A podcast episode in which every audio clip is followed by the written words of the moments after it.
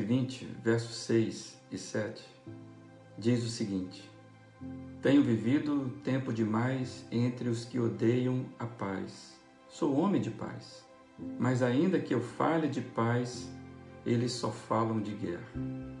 Recentemente eu vi uma postagem na página de um amigo na internet, onde ele reclamava, talvez mais em tom de desabafo do que de um reclame, e ele falava que aquela ambiência tinha virado um campo de guerra.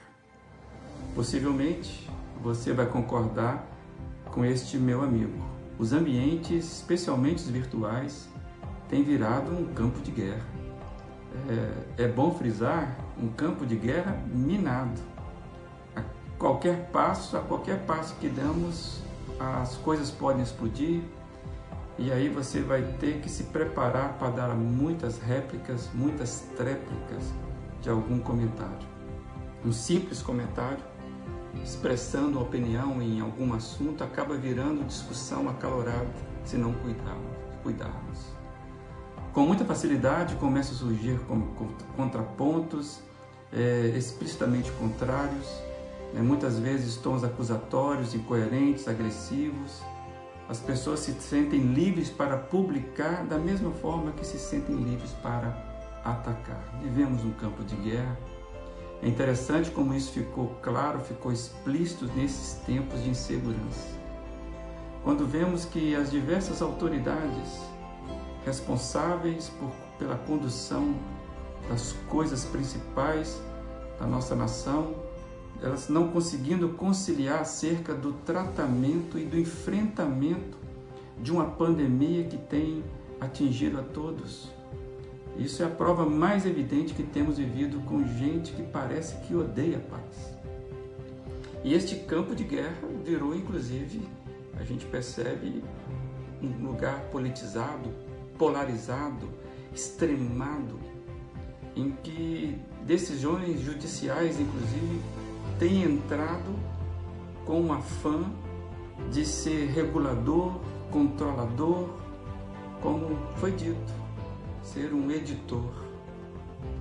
Vivemos tempos complicados, pois em ambiência é, em que nós vemos pessoas que odeiam a paz, é, é complicado. Como diz uma, uma canção, boas intenções podem ser más, Ambas as mãos podem estar sujas, cheias de graxas. Você sabe, às vezes Satanás vem como um homem de paz. A provocação da canção nos reflete para nós hoje a dificuldade de identificarmos quando o ambiente é muito assediado por aqueles que não querem paz.